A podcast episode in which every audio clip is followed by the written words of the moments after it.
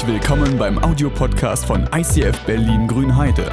Wenn du Fragen hast oder diesen Podcast finanziell unterstützen möchtest, dann besuch uns auf icf-grünheide.de.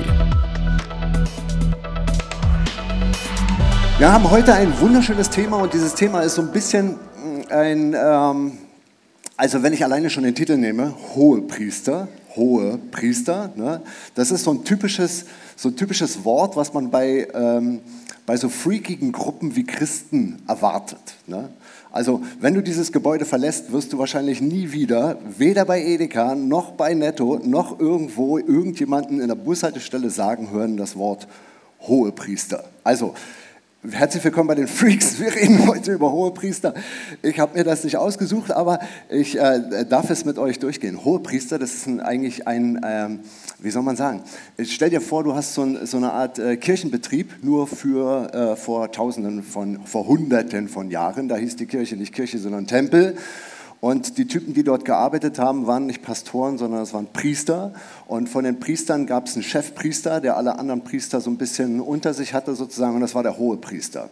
Und äh, mit den Hohepriestern ging das so ein bisschen, äh, das war, äh, die äh, wurden mal, mal wurden sie gewählt, mal wurden sie eingesetzt, dann gab es so welche, die waren nur für ein Jahr lang im Amt und dann musste neu entschieden werden und so.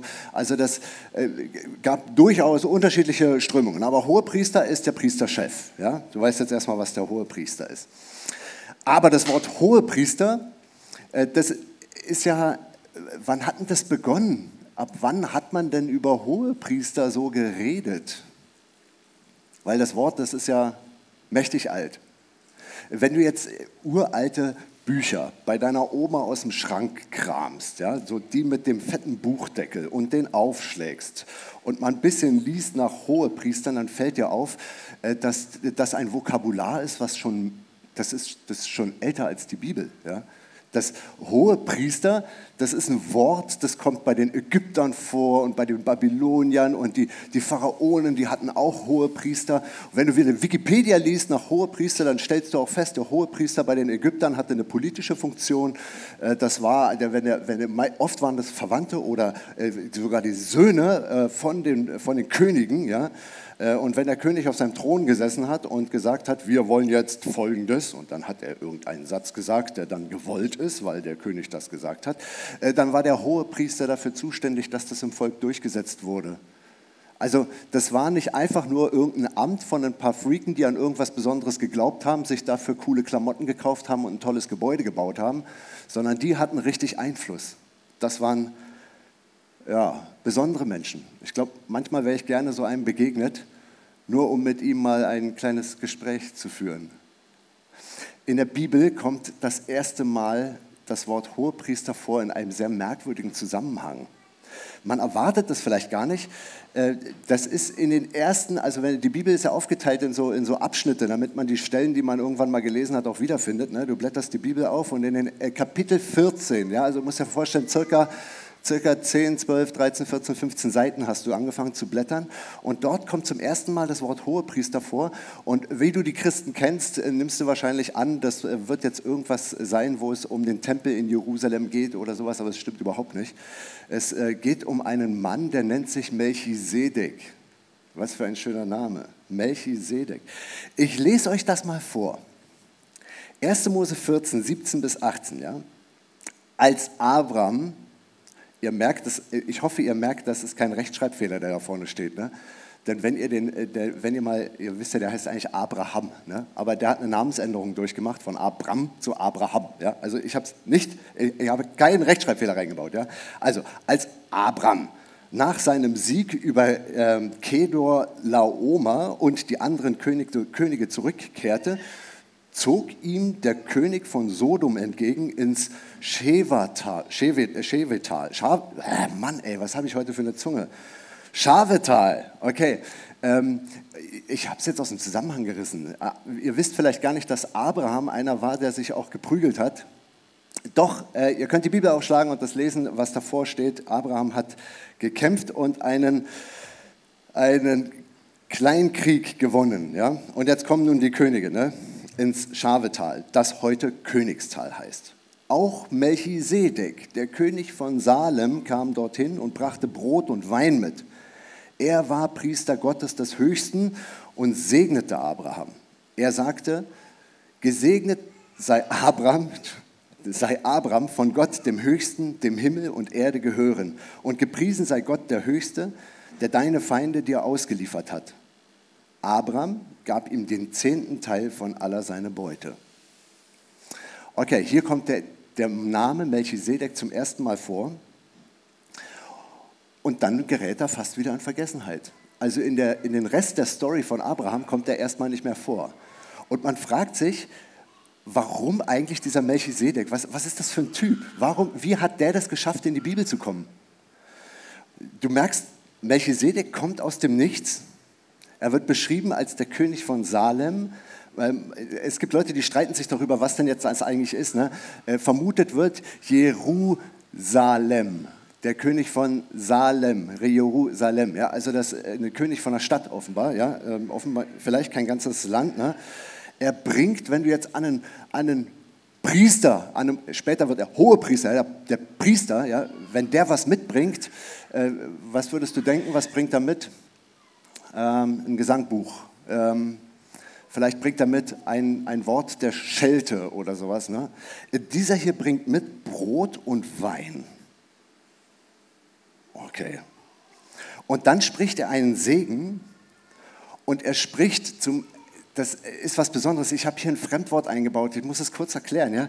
Äh, vielleicht weißt du es auch schon, wenn du Geschichte in der Schule hattest. Die Leute vor Hunderten von Jahren haben alle unterschiedliches Zeug geglaubt, alle an unterschiedliche Götter. Oft gab es mehrere. Ne? Du, du, weißt, dass, es, dass Odin nicht alleine war und so. Ne? Äh, der Melchisedek kommt an und er, er, er spricht einen sogenannten Monismus. Ja? Also er redet dieser eine Gott dieser eine, ne, damit stampft er alle anderen in den äh, Sand, ja, gibt es nicht. Ja, dieser eine Gott. Und Abraham fängt darauf an, er hat diesen Segen erhalten und er fängt daraufhin an, äh, diesem Melchisedek seinen Zehnten zu bezahlen. Das ist der Zehnte von dem Kriegszug, den er da gemacht hat. Also er nimmt die Beute, schneidet 10% ab und gibt sie ihm. Okay, das ist der, der Melchisedek. Im Psalm kommt Melchisedek nochmal vor. Habe ich den eigentlich hier? Habe ich den Psalm da? Da ist er. Der Herr hat geschworen und es wird ihn nicht gereuen. Du bist ein Priester ewiglich nach der Weise Melchisedeks. Also die Psalmen, ja, die Psalmen, das ist ein Liederbuch innerhalb der Bibel. Dort gibt es 150 Lieder drin. Melchisedek tritt also mal ganz am Anfang in der Bibel auf, ganz bei Abraham. Er taucht aus dem Nichts auf, verschwindet im Nichts und kommt hier im Gesangbuch wieder. Und dieses, äh, dieses Lied, man geht davon aus, dass dieses Lied geschrieben wurde von einem König namens David. Ey, wenn euch das zu kompliziert wird, bitte hört trotzdem zu, das wird nachher noch spannend. Ja? Also man geht davon aus, dass dieser Song von einem König namens David geschrieben wurde. Und wenn, wenn du den, den, ganzen Psalm liest, dieses ganze Psalm ist ein anderes Wort für Lied, ja? wenn du dieses ganze Lied, äh, den ganzen Song so durchliest, den Text davon, dann weißt du nicht so richtig, wer denn damit gemeint ist hier. Äh, er hat geschworen, der Herr hat geschworen und es wird ihn nicht gereuen. Du bist ein Priester ewiglich nach der Weise Melchisedeks. Und man könnte meinen, damit ist der König David gemeint. Aber David selber ist nie Priester gewesen. Steht sie, sag mal, nach der Weise, er wird König nach der Weise, Priester, äh, das ist ja völlig verrückt. Äh, man geht davon aus, dass dieses Lied eine kleine Prophezeiung enthält. Das ist bei diesem nach der Weise Melchisedeks, dass das die Weise ist, wie, wie Jesus später auftritt. Okay, jetzt habe ich euch ein paar Sachen zum, zum Melchisedek erzählt. Im Hebräer 5 und äh, bis 7, da kommt er nochmal drin vor. Aber ich möchte euch eine kleine Job Description zeigen von einem, die Job Description eines Hohepriesters. Was war seine Aufgabe? Was war seine Aufgabe. Und da bin ich ICF Reutlingen viel, äh, sehr dankbar für diese, äh, für diese genialen Ideen. Ich brauche mal kurz den Sebastian, wo ist denn der hier? Ich, äh, kann, kann man mir mal kurz diese. Sag mal, kriege ich die an? Kannst du die anmachen? Ah, die Stecker, du musst nur einen Stecker reinstecken, genau. Eine, ich habe ich hab eine Fahrradlampe mitgebracht, eine Fahrradampel, ja? die, die leuchtet sogar schön. Schaut mal, also sie leuchtet alle gleichzeitig. Äh, ich hätte, ich hätte sie gern blinkend gehabt. Ne? Um äh, zu erklären, was ein Hohepriester eigentlich macht, fange ich einfach mal an mit der Straßenverkehrsordnung. Äh, du kannst sie bestimmt noch zehn Minuten halten, ne? die ist schwer, die ist echt schwer. Also äh, Straßenverkehrsordnung, du weißt, wenn du durch die Stadt durchfährst, durch so ein Dorf wie Grünheide, dann darfst du nicht besonders schnell fahren. Du liest in der Straßenverkehrsordnung, dass innerhalb geschlossener Ortschaften 50 Kilometer pro Stunde erlaubt ist. Und äh, du fährst da wahrscheinlich trotzdem langsamer durch weil du die Kinder schützen möchtest, die da durch die Gegend laufen. Nein, viele Leute eilen da auch durch, fahren viel, viel schneller durch. Und äh, da sind wir bei einer Szene, die nennt sich äh, Gesetz und ähm, Evangelium. Nein, die nennt sich, äh, wie soll man das sagen? Das ist ein, ein Bund, der da geschlossen wurde. Ja? Also in dem Moment, in dem du den Führerschein bekommen hast, du hast dich angemeldet zu einer Prüfung, du hast äh, den, äh, den, die Fahrstunden genommen und dann irgendwann hast du vom Staat ein Papier bekommen, da steht drauf, eine Karte, da steht drauf, du darfst Auto fahren. Du hast gelernt, wie das geht. Und damit hast du die Bedingungen akzeptiert, unter denen du auf diesen deutschen Straßen Auto fahren darfst. Das heißt, du hast ein Bündnis geschlossen mit dem Staat. Ja, das Bündnis. Und äh, ich lese mal hier das, das erste, eigentlich kannst du auch wieder ablegen, ich danke dir dafür, ne? die, die Ampel, die ist, ich mag die. Ich lese euch mal STVO Paragraph 1, ja? also Straßenverkehrsordnung Paragraph 1. Das ist sozusagen der Paragraph, auf dem die ganze, äh, die, die ganze Straßenverkehrsordnung dann beruht. Ja? Erstens, Paragraph 1 Absatz 1, die Teilnahme am Straßenverkehr erfordert ständige Vorsicht und gegenseitige Rücksicht. Artikel 2. Wer am, am, Verkehr teilnimmt, hat sich so zu verhalten, dass kein anderer geschädigt, gefährdet oder mehr als nach den Umständen unvermeidbar behindert oder belästigt wird. Das ist sozusagen der Bundesschluss, den du eingegangen bist in dem Moment, wo du den Führerschein bekommen hast. Das ist die, das Gesetz, das ist die Regel, an die du dich gehalten hast. Jetzt stellt euch mal vor, da kommt im Alten Testament, irgendwo ganz am Anfang in der Bibel, kommt ein Mann und sagt, heißt Mose und sagt, ich möchte gerne, ich, ich nehme mit Gott Kontakt auf und Gott sagt, weißt du was, du und ich, wir schließen ein Bündnis. Ich mit dir und, und du stellvertretend für dein ganzes Volk, für deine ganze Gruppierung, für all die Menschen, die du mit dir hast und die um dich herum wohnen. Wir beide, weil du der Chef bist, wir beide schließen ein Bündnis, nehmen die anderen mit rein. Und dann bekommt, dann bekommt Mose diese, diese Steintafel mit den zehn Geboten. Ja? Und in diesen zehn Geboten ist eigentlich alles erklärt. Alles. Die zehn Gebote sind so wie die Straßenverkehrsordnung, Paragraph 1, Artikel 1 und Artikel 2. Wenn du das, wenn du das, Artikel 1 und 2, beherzigst, dann brauchst du keine anderen Gesetze mehr. Das ist der Bund. Du brauchst nur das eine. Mehr brauchst du nicht. Und äh, wenn du jetzt so das liest, ne, die Teilnahme am Straßenverkehr erfordert ständige Vorsicht und gegenseitige Rücksicht. Also du könntest, wie schnell würdest du durch ein Dorf fahren? Wenn du das im Kopf hast, wahrscheinlich auch nicht schneller als 50. Ne? Wenn du das im Kopf hast, nicht nur deine Zeit, sondern, weißt du, und dann stehen die Leute da, bekommen die zehn Gebote, das ist auch äh, Bundesschluss, ne? ein, ein Bündnis wurde geschlossen, und dann steht da, ich bin der Herr dein Gott, du sollst keine anderen Götter haben neben mir. So fängt das Ding an. Und dann sitzen die Leute da und sagen, ey, aber, aber das ist doch Auslegungssache. Ich, wie soll ich das denn machen? Da ist ein Dorf, da heißt Grünheide. Ist da auch 50 jetzt? Oder muss ich da 30 oder so? Ne? Und dann sitzen sie da, äh, sitzt der Gesetzgeber da und sagt, Mann, ey, na gut, wenn du alles bis ins kleinste Detail haben willst, weil du einfach nicht selber denkst, dann gebe ich dir halt einfach noch ein paar Gesetze. Unter anderem das Fahren in geschlossenen Ortschaften 50 Kilometer pro Stunde. Okay, siehst das Schild, siehst das Ortseingangsschild, weißt, hier ist das. Bei Gott genauso. Gott hat die zehn Gebote rausgehauen und hat gesagt, das ist mein Bündnis. Du sollst nur an mich glauben, nur an mich glauben. Mehr brauchst du nicht. Und die Leute damals haben gesagt, ey, ich kann mit der Freiheit nicht umgehen. Ich weiß nicht, was ich da machen soll. Ich brauche mehr Tipps. Wie, wie, wie soll ich mich denn in meiner Familie verhalten? Wie soll ich denn mit meinem Geld umgehen? Wie soll ich mich einer Frau gegenüber verhalten? Und wie soll ich meine Kinder erziehen? Gott, ich habe keine Ahnung, wie ich mich mit meinem Nachbarvolk unterhalten soll. Und wie gehe ich mit Flüchtlingen um? Und so, ne? da kommen die ganzen Fragen rein. Und auf einmal liest du, wenn du so die, die, die, fünf Bücher Mose am Anfang der Bibel so alle durchgelesen hast und mal mitzählst, wie viele Gesetze das da gibt, dann stellst du fest, es sind 603 Gesetze, die dann kommen. 603 Gesetze. Und, dann, äh, dann passiert ja, passieren ja hervorragende Sachen passieren da auf einmal. Ne? Da, sitzen, da sitzen die Leute, haben eigentlich nur einen Bund mit Gott geschlossen. Nur einen Bund. Und weil der, weil der so viel Freiheit gibt, wird der immer komplizierter und bis ins kleinste Detail ausgearbeitet und wann du was am Sonntag machen darfst und das wird schon fast verrückt. Ne? Und dann sitzen die Leute dann irgendwann da vor diesem ganzen Buch und haben gar keine Lust mehr, das zu lesen. Dann gibt es schon Fachmänner, ne? Pharisäer, Schriftgelehrte, die haben das studiert, damit die das wissen, so Rechtsanwälte. Ne? Die haben alle Paragraphen gelesen und dann reicht es nicht, dann müssen die sich noch auf ein ganz bestimmtes Recht spezialisieren. Ne? Häuserrecht und Verkehrsrecht und Strafrecht und so, ne? weil man das alles ja gar nicht im Kopf haben kann. Genauso in der Bibel hat Gott einen Bund geschlossen und der ist gut. Und der Bund heißt, ey, ich bin immer bei dir. Ich werde immer für dich da sein. Ich werde immer gerade stehen für dich. Ich werde, ich werde dich begleiten immer. Das ist mein Anteil an diesem Bund. Und dein, dein Anteil ist, glaub an mich. Vertrau mir einfach. Vertrau mir. Ja, und dann kommt halt dieser Riesenapparat. Vertrau mir.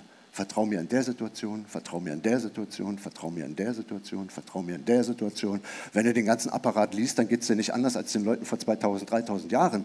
Die standen dann da, haben sich gegenseitig angeguckt und gesagt, ey, schaffst du das? Ja, und dann steht da, nee, schaff ich nicht. Schaff ich nicht. Finde ich absolut interessant. Genau in diese eine komplizierte Situation kommt die Position des Hohepriesters rein. Erstmal des Priesters und dann des Hohepriesters. Was machst denn du eigentlich mit Schuld, wenn du gegen ein Bündnis verstoßen hast? Okay, wenn du bei in der Stadt über 50 gefahren bist und geblitzt wurdest, dann weiß man, wie man mit Schuld umgeht. Das ist deine Schuld und du bekommst einen Brief. Aber wer ist an deinem Ehestreit schuld? Wer ist daran schuld, als du das erste Mal deinen Kindern einen Klaps auf den Po gegeben hast und man den Handabdruck noch zwei Tage später gesehen hat? Wer ist daran schuld, als du angefangen hast, zum ersten Mal an dem Joint zu ziehen, den dir irgendjemand auf dem Schulhof in die Hand gedrückt hat? Wer ist daran schuld, das? Und dann stellt sich die ganze, ganze, ganze Reihe von Fragen. Wer ist eigentlich daran schuld? Ein Bund, ein Bündnis hat immer was mit, mit hältst du dich an die Abmachung oder hast du sie gebrochen? Wenn du sie gebrochen hast, wer hat dann eigentlich die Schuld? Wer ist schuld? Und diese Frage, die juckt ja richtig. Ne? Jedes Mal, wenn irgendwo ein Versagen passiert ist, wird ja immer genau dahin gestochert. Es wird immer gefragt, wer, und, und wer war der Auslöser? Wer war daran schuld? Was ist da passiert? Warum ist das jetzt so? Es ist ein richtiges Gestochere. Und dann stehst du halt wirklich genau da. Du, ich kann mich nicht daran halten. Ich versuche ein guter Ehemann zu sein. Aber sag mal, schaffst du das? Der andere steht da und sagt, das Gesetz? Nee, habe ich nicht geschafft. So.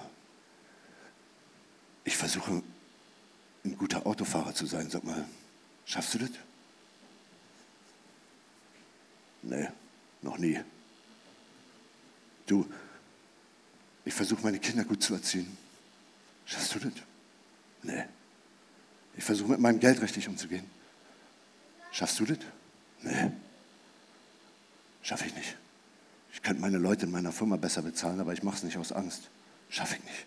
Ich schaffe das nicht. Was macht man eigentlich, wenn dieses ganze Versagen so durch diese Erde so durchzieht? Ich glaube, genau an der Stelle ist die Job Description, die Berufsbeschreibung eines Hohepriesters der kommt an und er ist die Verbindungsstelle. Er ist die Verbindungsstelle in diesem Bündnis. Er vertritt auf der einen Seite Gott und auf der anderen Seite die, das Meer von Versagern. Und der steht da und sagt, wisst ihr was, ihr habt alle versagt. Ihr habt alle versagt. Versagt, versagt, versagt, versagt, versagt. Jetzt könnten wir alle sagen, dieser Bund, den wir irgendwann mal eingegangen sind, Gott gibt, dass er immer da ist, dass er für dich einsteht, dass er, dass er dich motiviert, dass er dir Regen und alles, dass, er steht, dass, er, dass deine Seele heil durch dieses Leben durchkommt. Dafür steht er. Aber du hast dich an den Bund nicht gehalten. Kann er den Bund jetzt auch aufgeben? Und sagen, ist mir egal, wohin deine Seele geht, geh doch in die Hölle, du erlebst ja hier schon einen Teil davon, ach, dann lass es doch noch schlimmer werden, ist mir egal, wie viel Drogen du genommen hast, ich kümmere mich nicht mehr um dich, ich drehe mich einfach weg von dir, das ist mir egal, ich muss zu meinem Versprechen nicht mehr stehen, denn du hast es auch gebrochen. Steht er dann so da? Und dazwischen, zwischen diesen beiden streitenden Parteien, steht der Hohepriester. Er steht da und er hört sich das auf der einen Seite an, dieses ganze Versagen, und dann dreht er sich zu dem anderen und sagt, du weißt du was, Gott, ich stehe genauso da wie die. Wir haben versagt. Und dann kommt Gott und sagt dann, was machen wir denn jetzt, wenn du versagt hast? Wie würdest du denn reagieren, wenn jemand versagt hat? Welche Konsequenz würdest du nehmen? Von Situation zu Situation unterschiedlich? Ja, ne? Jemand versagt. Äh, Gott sagt, wisst ihr was? Wir machen das einfach so. Es gibt Versagen, das ist so groß, dass, dass die Spur, die, die, die, wie soll man sagen, es gibt ein Versagen, das ist so gewaltig, so gewaltig, dass das eigentlich nur noch mit, das ist so ein alttestamentliches Denken, ja, das, das kann eigentlich nur noch mit, mit Blut gesühnt werden. Nur noch mit Blut. Und vielleicht erinnerst du dich auch, dass es so eine Stellen in deinem Leben gibt, da ahnst du, warum eigentlich mit Blut gesühnt wird. Du ahnst das manchmal. Ich weiß, das passt überhaupt nicht in unsere Kultur, aber ich versuche dich mitzunehmen auf diese Reise, um das Verstehen dahin zu schenken. Ja? Wir, wir, wir trennen uns nachher auch von auch wieder. Aber du hast, weißt du was, erinnere dich daran, als du als kleines Kind durch deine Wohnung gelaufen bist und dein Vater dich gierig angeguckt hat und dir vielleicht hat er dich, vielleicht hat er dich missbraucht. Weißt du?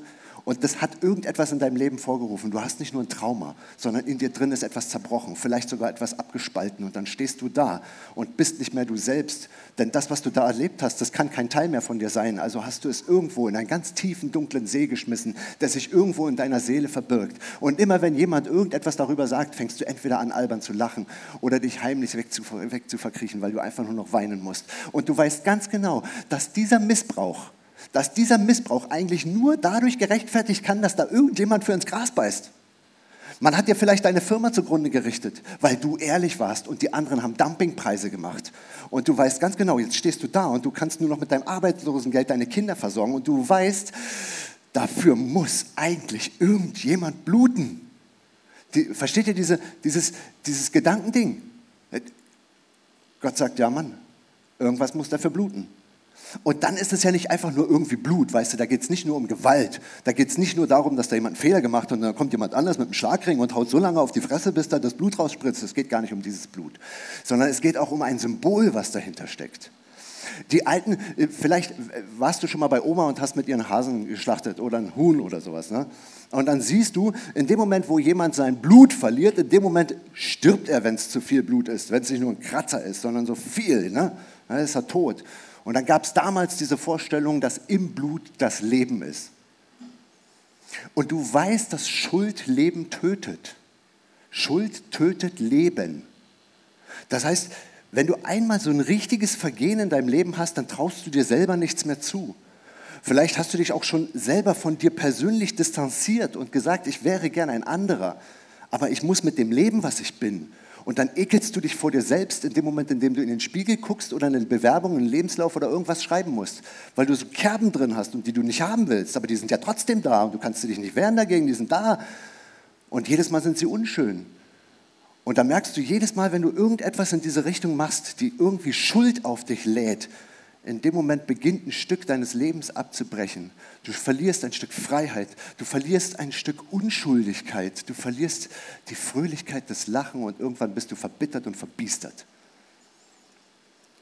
Wenn die Substanz Blut, wie die damals so gedacht haben, ja, wenn die Substanz Blut tatsächlich Leben ist und dieser Hohepriester, der hatte die Gewalt über einen Altar und dann hat er gesagt, weißt du was, wenn du so schuldig bist, dass nichts anderes mehr geht, weißt du was, komm mal her, dann nimmst du jetzt deine Hand, stemmst die auf den Kopf von so einem Tier und du überträgst die Schuld, die du hast, auf dieses Tier und sagst, du, ich müsste sterben, aber du tust es an meiner Stadt, für mich tust es. Und dann schneiden die diesem Tier den Hals durch und dann besprengt er das mit diesem Blut und sagt, das ist das Leben, ich teile dieses Leben aus, ich teile es aus.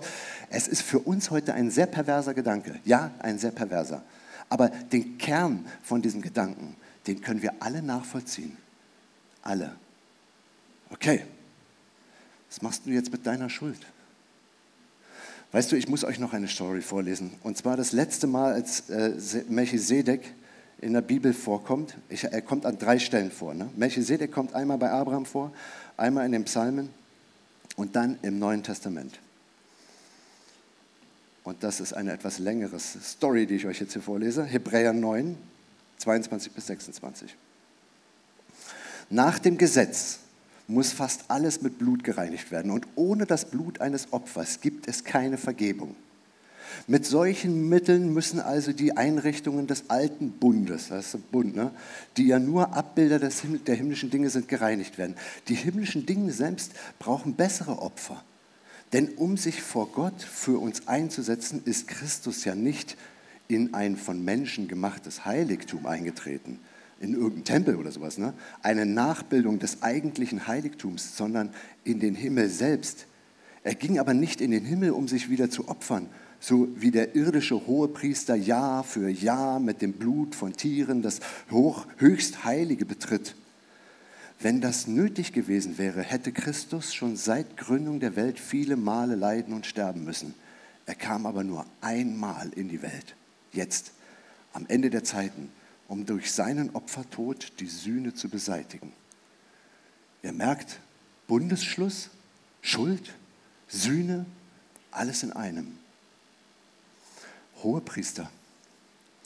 Jesus selbst hat mal von sich gesagt, er ist das Opfer und er ist der Hohepriester zugleich. Und von Jesus sagen die Leute, er war Gott. Sagen nicht nur die Leute, das sage auch ich. Er war Gott. Wenn du wissen willst, wie Gott ist, musst du Jesus angucken.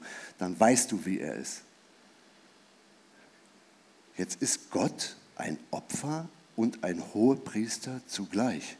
Merkt ihr die drängende Liebe, die Gott dort hat, um endlich diesen Spalt zwischen dir und ihm wieder in Ordnung zu kriegen? Wer würde denn sowas machen? Aber er macht's. Steht da und sagt, ich bin der hohe Priester und ich bin das Opfer. Und mein Blut ist dafür da, dass ich dich immer und immer und immer wieder heil mache von den ganzen Momenten, in denen du Schande, Spott, Hohn, all das zerrissene Zeug auf dich geladen hast. Dafür bin ich da. Ich bin Opfer. Sag mal, hatten wir nicht gerade gesagt, das Opfer, ja, du liest diese alten 613 Gesetze und da gibt es einige von diesem Handaufstemmen. Ja? Ich stemme dem Tier meine Hand auf die Stirn. In dem Moment wird es getötet und ich gebe meine Schuld aus meinem Herzen. Ich gebe es diesem Tier und mit diesem Tier stirbt meine Schuld. Ist abgedeckt. Niemand sieht sie mehr. Es ist weg. Ich kann wieder frei leben. Sag mal, äh, dann, wenn, wenn, wenn Jesus so eine Art Opfer ist, ja, dann ist er schuld, oder? Oh, Jesus ist schuld, ne? Jesus ist schuld. Ey, stell dir mal vor, es gibt jemanden, der sagt, ich bin schuld. Ich bin schuld. Bist du schuld?